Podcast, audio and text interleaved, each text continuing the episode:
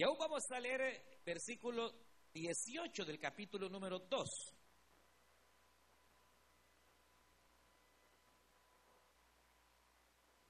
Vamos a tocar algunos detalles. eh, capítulo 2 de esta carta del apóstol San Pablo a los Efesios.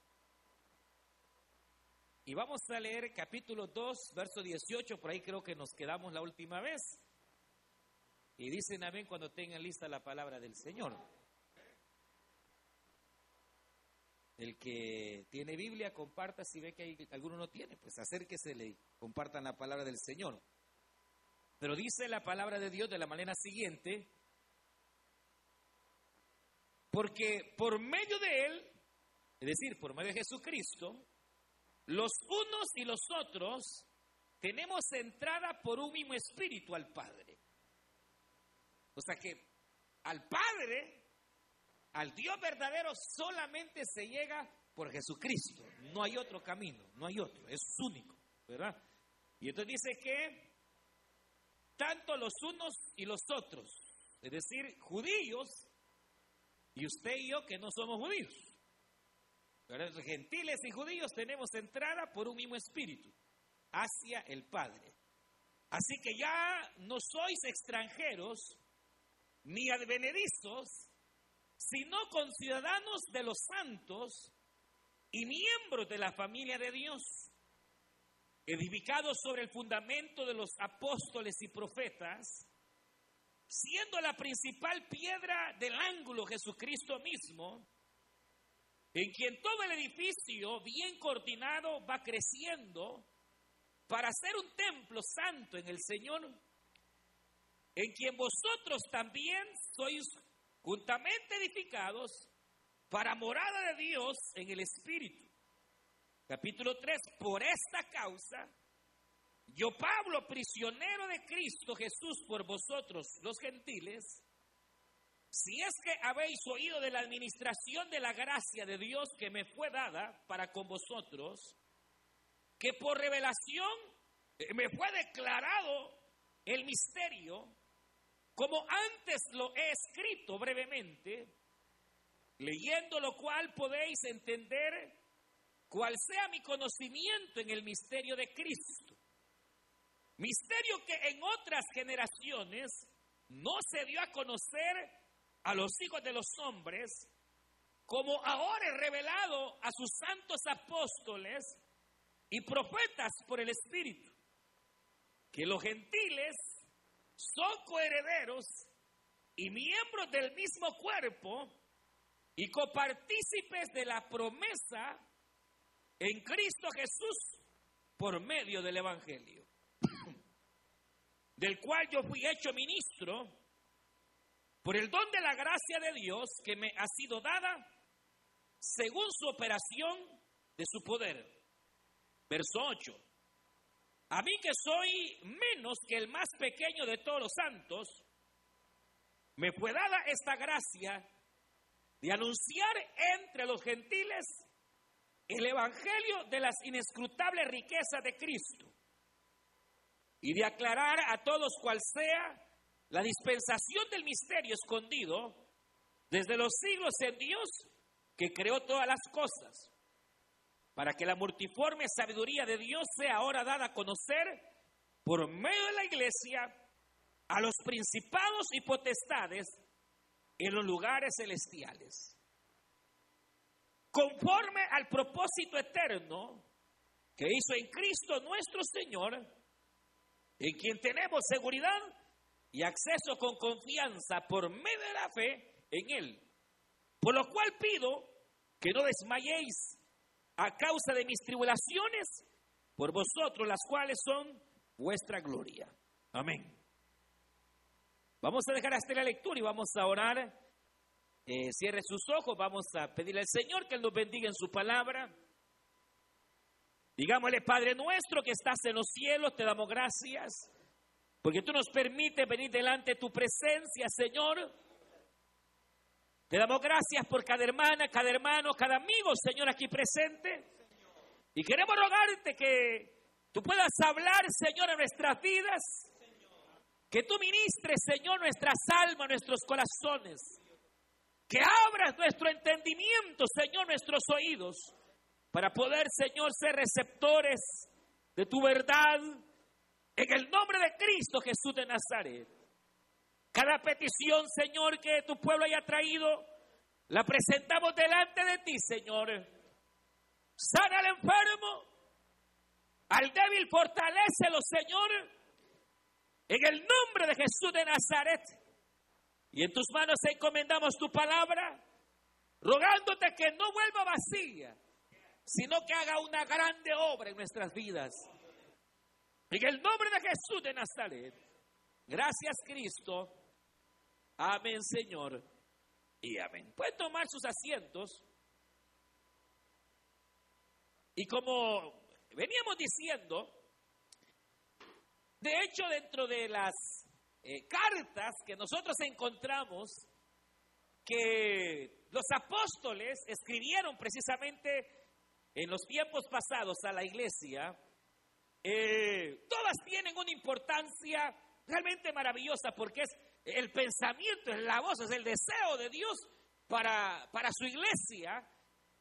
Pero sin embargo, eh, dentro de ellas, decíamos la vez anterior que aunque todas son importantes y aunque todas tienen un valor, eh, de repente hay una que otra epístola que tiende a sobresalir un poco más, eh, probablemente por su contenido, por quizás sobre todo el aspecto doctrinal que encierra, y dentro de ellas está, por ejemplo, Romanos.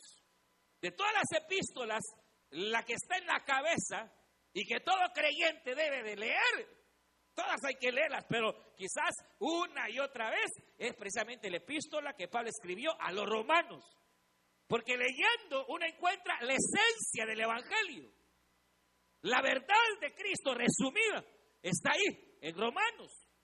Y la otra epístola, que igualmente eh, tiene una importancia eh, grandísima es esta epístola que él escribe a esta iglesia de Éfeso y que veníamos diciendo, eh, básicamente lo que, lo que va a representar es el llamado hacia la unidad. Y por eso hemos venido diciendo que no solo es una, una epístola que ha de consolidar al creyente en lo que él es, sino que también le hará entender que la vida cristiana eh, no se trata de vivirla aislado del mundo o aislado de los demás, sino que todo creyente viene a ser parte de una gran familia, la familia de Dios.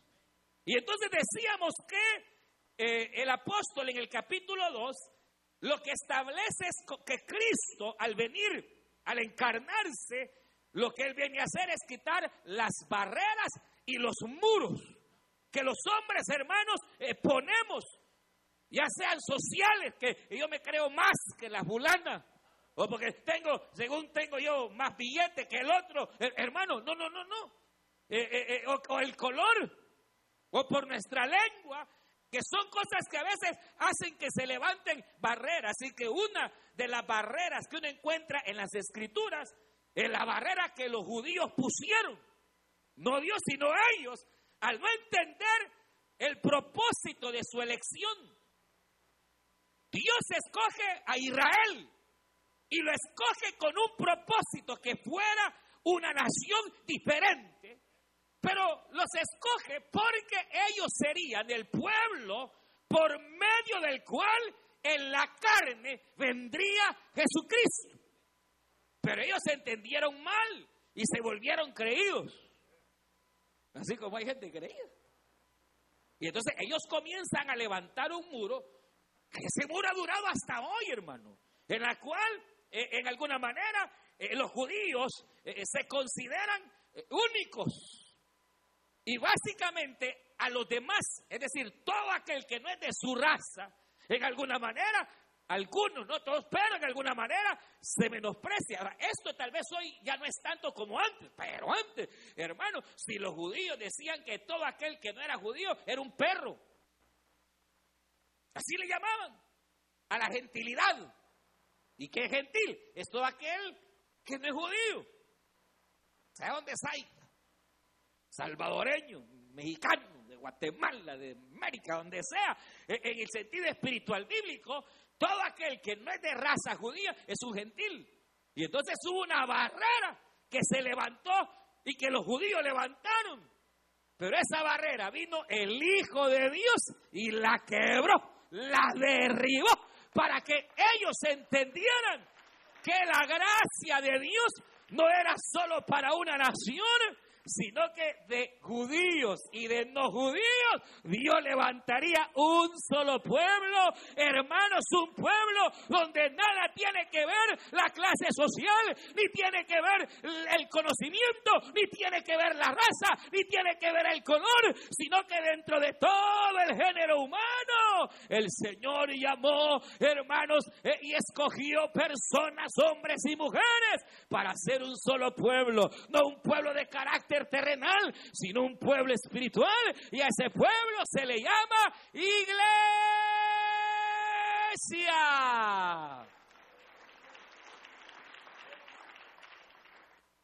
La iglesia de Cristo. ¿Y cuál es la iglesia de Cristo? Es toda iglesia cristiana que está fundamentada en la doctrina de Cristo. Sin importar el país, sin importar el lugar, sin importar eh, eh, eh, si son ricos, pobres, si son blancos, amarillos o morenos o lo que sea. No, no, no, no, no hay. Sino que toda iglesia que está fundada en la doctrina de Cristo. Es decir, en las enseñanzas. Por eso es lo que Pablo está diciendo acá. Que Jesucristo vino a ser de dos pueblos, gentiles y judíos, un solo pueblo abriendo un solo camino que llega al Padre.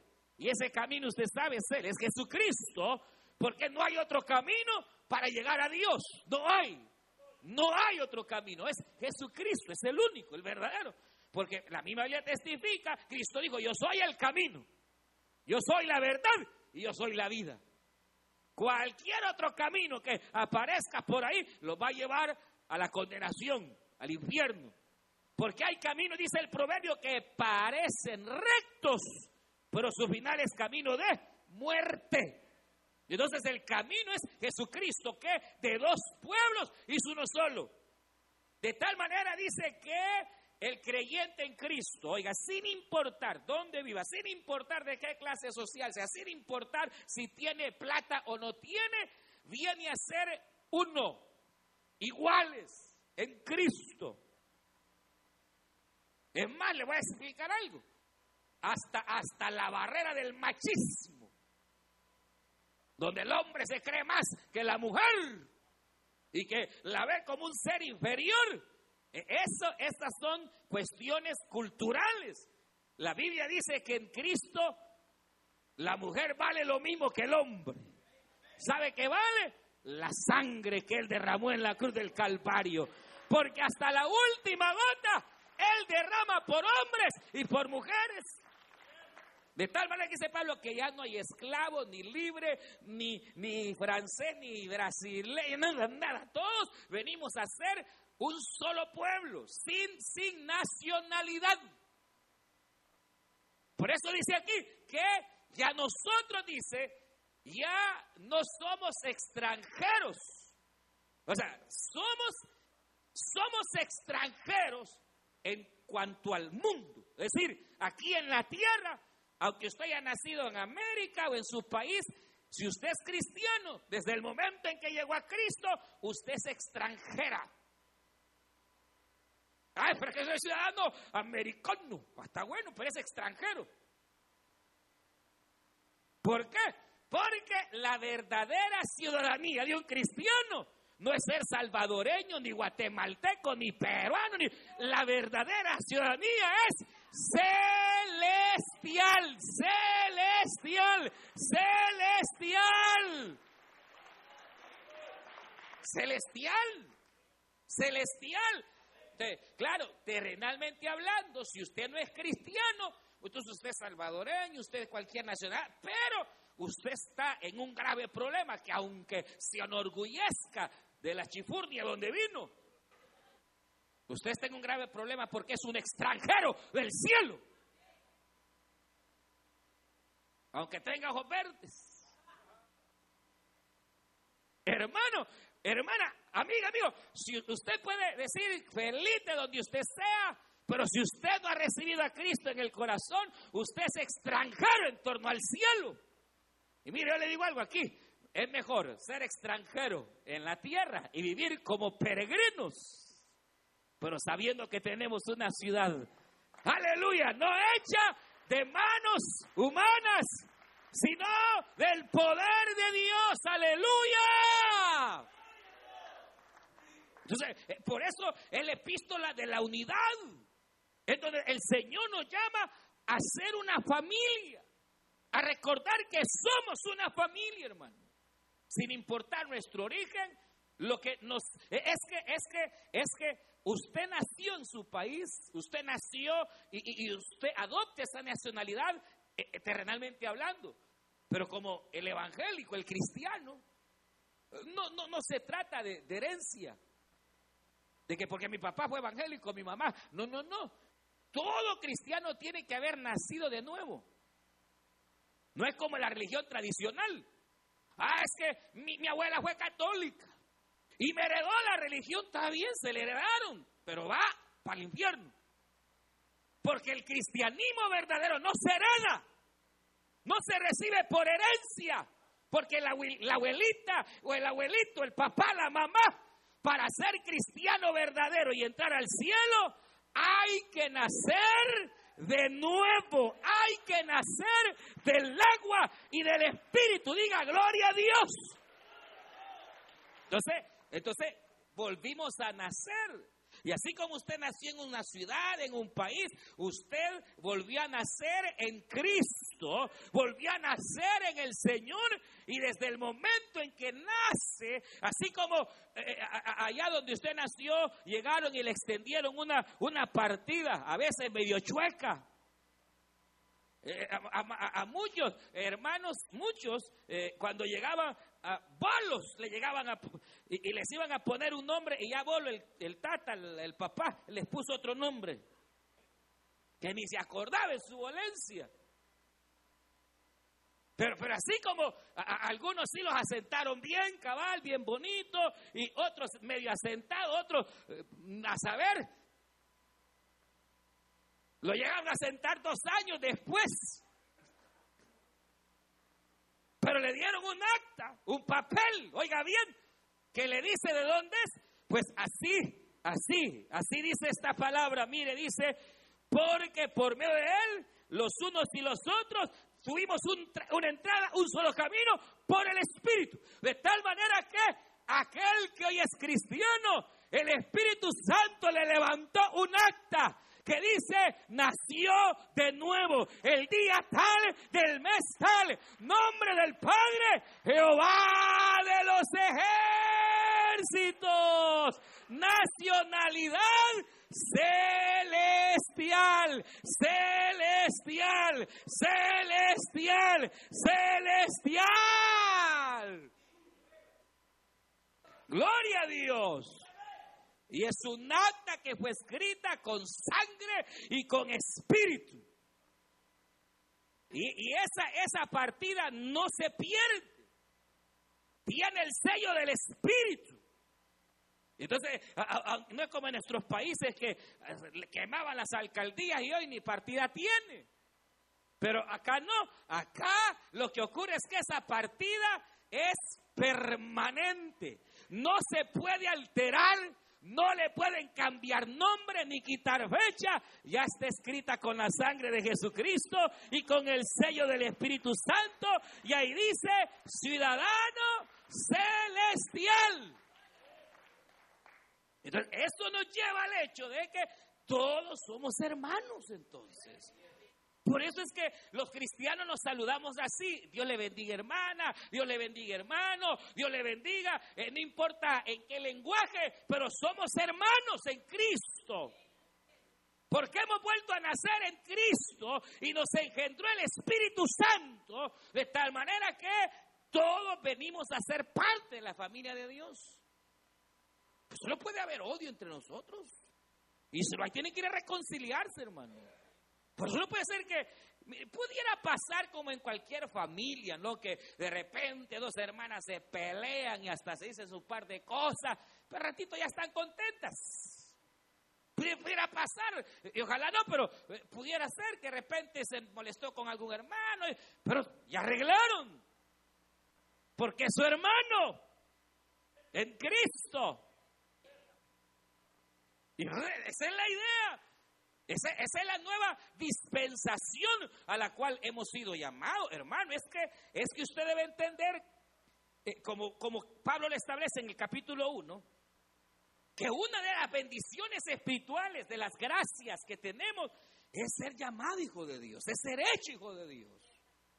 O sea, ese cuentecito, mire que al fin y al cabo todos somos hijos de Dios. Ese es cuento, hermano. Somos criaturas. Porque a todos nos ha hecho el Señor. De una misma simiente, Adán y Eva, venimos. Pero hijos de Dios son solo aquellos que han recibido a Jesucristo como Señor y Salvador de su vida. A los suyos vino, los suyos no lo recibieron, los judíos. Y ahora todo aquel que le recibe, Dios le hace ser hecho y amado, hija e hijo de Dios. Amén, hermanos. Entonces, ¿por qué usted va a andar diciendo que el fulano le cae mal si es su hermano en Cristo? ¿Cómo andar usted viendo de menos a la fulana si es su hermana en Cristo?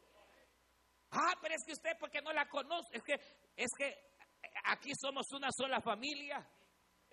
No todos hermanos tenemos, o sea, todos tenemos cosas malas, cosas buenas, virtudes y defectos. Y así como en una familia, aunque eh, medio loco el hermano, pues, pues hay que aguantarlo. Igual en la iglesia. Igual, hermanos. Eh, eh, ¿Por qué? Porque somos una familia, somos un solo cuerpo, somos un templo. Y aquí viene la idea del templo que Pablo va a dar, que, que Dios está edificando una grande iglesia. Y el templo no es esto, hermano. El templo es el cuerpo de Cristo. Donde quiera que se reúnan en el nombre del Señor Jesucristo, eso es lo que hace el templo. Dios está con nosotros. El Señor ha estado con nosotros en este culto. Amén. Si tiene la presencia del Señor, en la alabanza, Dios está en medio nuestro, ¿sí o no? Ahora, a las nueve y cuarto que nos vayamos, la presencia del Señor se va de aquí. ¿Y para dónde se va? ¿Para dónde? Para su casa, hombre. Para donde usted vaya, y en el carro. Por eso usted puede ir tranquila, confiado, porque la mano del Señor va donde usted vaya. Somos el templo de Dios. Cada uno. Por eso dice Pablo que el templo, el cuerpo, la iglesia, si lo queremos ver en ese punto, es como un edificio grande que Dios está levantando, formando como una inmensa catedral enorme, pero, pero cada, cada, cada, cada pieza es un hermano, es una hermana en Cristo. La piedra angular, la piedra más importante es Cristo, es la piedra. Pero sobre esa piedra se va edificando y Dios sigue llamando eh, a, muchas, muchos ladrillos, aleluya, que faltan y así como una construcción que de ladrillo y ¡pam! lo pegan al otro. Y verdad que el ladrillo dice, no, este ladrillo de abajo no me gusta, huele mal. No, ¿verdad que no? Mejor me voy para, para la otra esquina porque eh, eh, este, este, este ladrillo me, me, me, me huele a chueco. No, ¿verdad que no? Donde ponen el ladrillo ahí se queda. Aleluya. Pero hay ladrillos que ya andan saltando, hermanos, de, un lugar a otro. Pero fíjense qué tremendo, porque la, la idea es que debemos, hermanos, aprender a que somos un cuerpo, somos la iglesia del Señor y debemos de vivir de acuerdo a esa realidad en la cual debemos asentarnos en la doctrina de Cristo, dice acá, y en la doctrina de los apóstoles. Ahora, ¿cuál fue la doctrina de Cristo? ¿Cuál fue la doctrina de Cristo? Porque es que Cristo es la roca, la piedra de salvación. Y sobre esa roca va edificando su iglesia, pero que nosotros, dice, debemos estar fundamentados en la doctrina de Cristo y en la doctrina de los apóstoles y los profetas. ¿cuál es la doctrina de Cristo? Amor. Se acabó. ¿Para qué le van a andar buscando más? Y en esto conocerán que de verdad son mis discípulos, en que os amáis unos a otros. Ah, pero es que mire, ese hermano tiene un su carácter, así hay que amarlo. Porque esto es como el matrimonio, en donde el varón tiene la suya, la hermana tiene la suya, pero por amor, la Biblia dice que el amor cubre multitud de pecados. Pero por amor, por amor, así como eh, eh, yo soy capaz de soportar a mi hermana, soportar a mi hermano, también por amor yo puedo buscar cambiar. Cambiar. Pues sí, porque, eh, hermano, ¿sabe, ¿Sabe cuántos mandamientos tiene la Biblia? ¿Quién sabe? La Biblia, por ahí, son 613. Y, imagínense, pero todos se convierten en uno. Un solo mandamiento. ¿Y cuál es? Amar a Dios y al prójimo como a uno mismo. En esto se resumirá la ley, en que améis a Dios y al prójimo. Entonces, el ser evangélico, el ser cristiano, y que está fundamentado en la doctrina de Cristo, no, no, no, se equivoque, hermano. Eh, ahí va el evangélico porque la gran bibliota, hermano.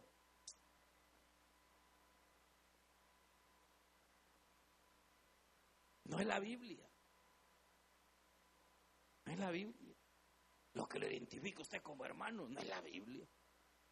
Va el gran siervo de Dios con la gran bibliota y la mujer detrás toda cargada y el, bien campeón. Va, y las pobres mujeres van a estar con los niños y que... Grandota la gran Biblia y en la casa. Ay, hermano. Hasta el chucho le tiene miedo.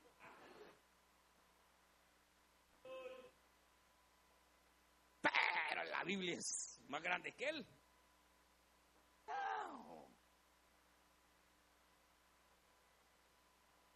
Se trata de vivirla. De vivirla. De practicarla. De vivir en ese amor que es capaz de soportarnos. Y al mismo tiempo de examinarnos y realmente saber también que a veces el fregado es uno. Que también uno tiene las suyas. Y que no se trata solo de estar buscando culpables y culpables, sino también vernos a nosotros mismos. Porque en Dios tenemos ese gran recurso. Ahora, esa es la doctrina de Cristo.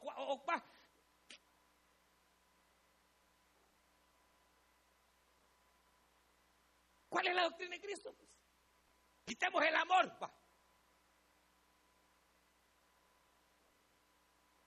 ¿Cuál es?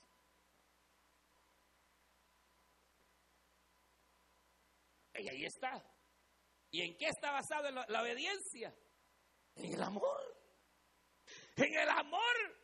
El que obedece los mandamientos es porque lo ama. Si me amáis, guardaréis. Ahí está. No, no, queda nada. Si sacamos el amor, lo demás, hermano, Pablo lo dice, eh, eh, usted lo sabe y lo conoce. Al fin y al cabo, eh, todo es necesario. Los dones espirituales son necesarios. Pero la Biblia dice que la profecía se acabará, la predicación se terminará, el hablar en lengua se acabará, la fe se acabará, la esperanza se terminará. Pero lo que permanecerá para siempre es el amor, es la caridad, es la piedad. Entonces, imagínense. Ahora, viene la doctrina de los apóstoles. Claro, ahí ya la doctrina de los apóstoles eh, ya añade, añade elementos, hermanos, como eh, la santidad, añaden elementos como obviamente eh, la obediencia a la palabra y, las, verdades que tenemos con respecto al Evangelio. Pero los fundamentos ahí están. Y, todo esto, es tremendo porque dice Pablo que debido a esto, dice, a que somos un cuerpo, somos iglesia, queremos buscar vivir en ese amor fraternal que, de verdad, eh, eh, eh, de repente, usted se da cuenta que al fulano lo dejaron sin trabajo o algo pasó y no, no, no, no da igual. Ese es el amor. Sí. Hermano, ¿se puede usted imaginar? De repente uno sabe alguna situación de la hermana, da igual. Debemos, hermano, saber y entender que si somos una familia, debemos vivir como tal. Y debemos aprender a vernos como tal, como hermanas, como hermanos en Cristo, como hijos de un solo Dios y Padre, aleluya, de nuestro Señor Jesucristo, que es el Dios que hizo los cielos y la tierra.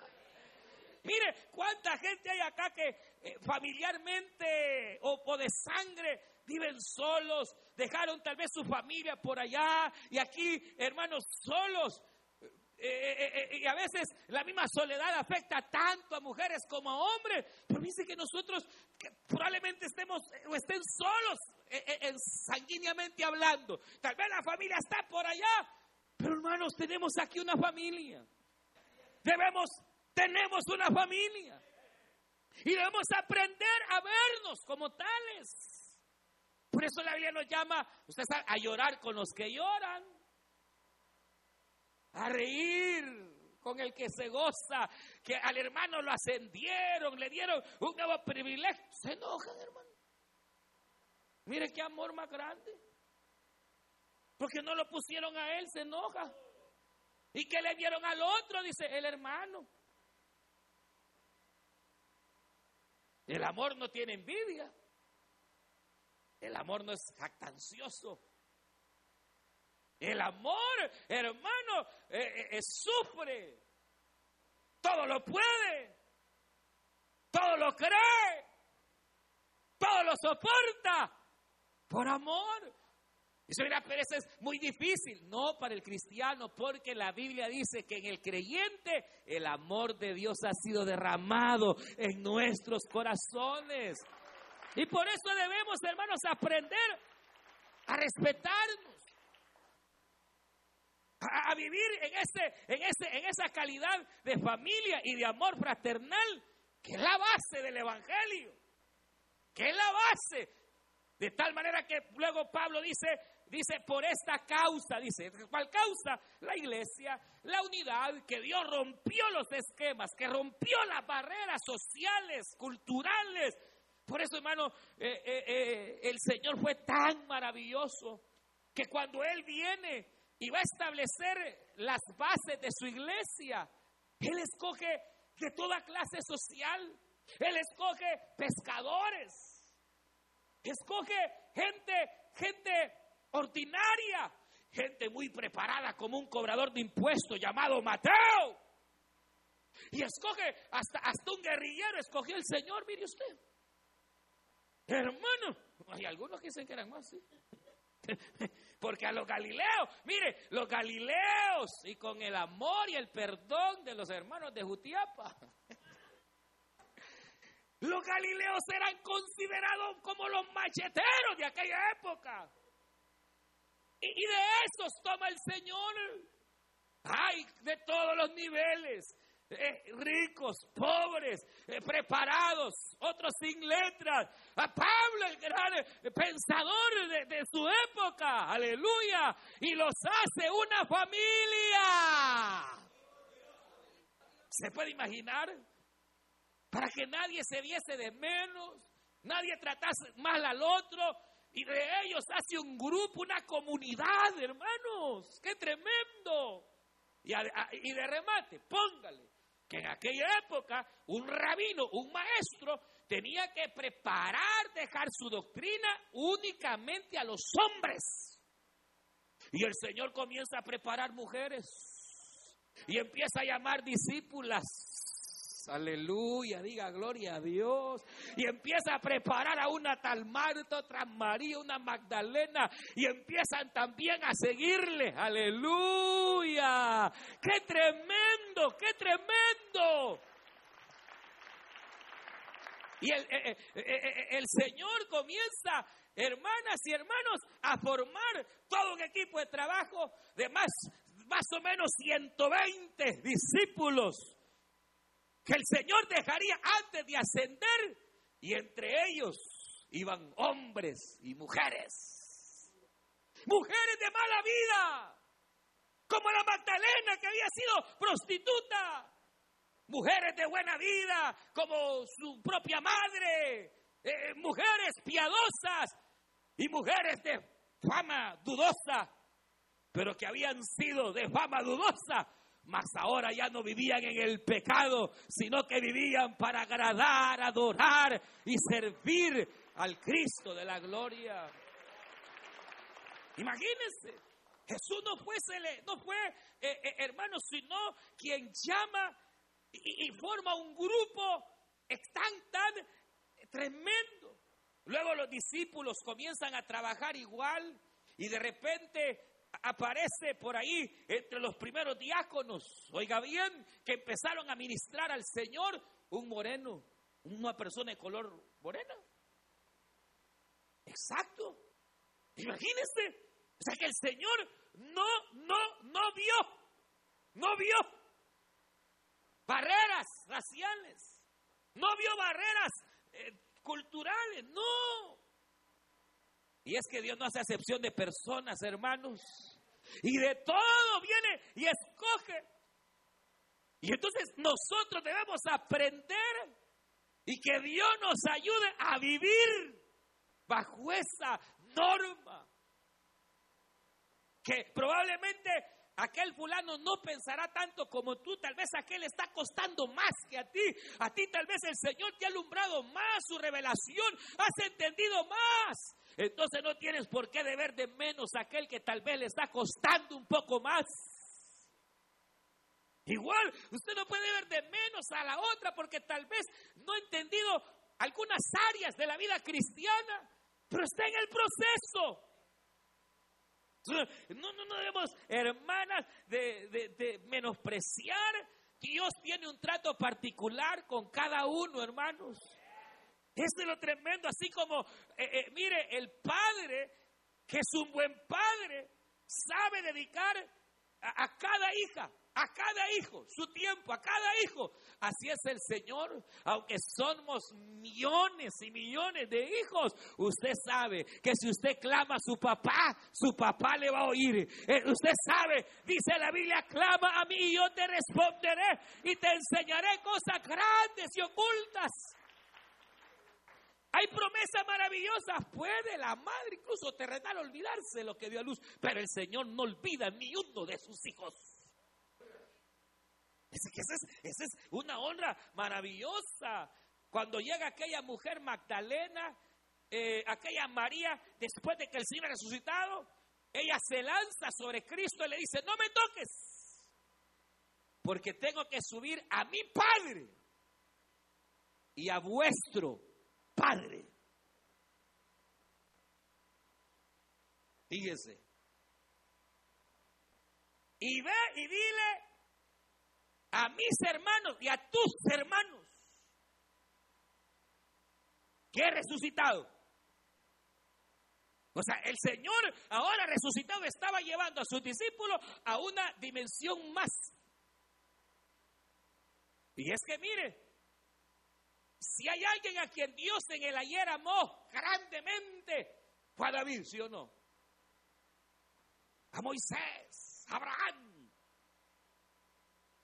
Pero ellos saben a qué nivel llegaron. De intimidad. Amigos. Abraham amigo. Moisés gran amigo. David el amado, el gran amigo pero no llegaron a hijos. Mas usted y yo, diga gloria a Dios, porque te abates, oh alma mía, y porque te turbas dentro de ti. Espera en tu Dios, espera en tu Padre, que Él sabrá tener cuidado, Él sabrá extender su brazo de misericordia. A nadie jamás Dios le llamó hijo, sino al unigénito del Padre. Y ahora todo aquel en esta nueva dispensación, por eso Jesús dijo estas palabras. Entre los profetas nacidos, el más grande Juan el Bautista. Porque él fue el que abrió el camino para que viniese el Cristo en el sentido de la predicación. El más grande de los profetas pero aún él entendió y estaba en la dispensación pasada de la ley. Y entonces dijo Jesús estas palabras, he aquí Juan el más grande de todos los profetas, pero aún el más chiquito en mi reino es más grande que él. Porque Juan llegó amigo, pero nosotros llegamos a la calidad de hijos de Dios. Vamos a orar. Cierre sus ojos. Vamos a ponernos en pie. Somos la iglesia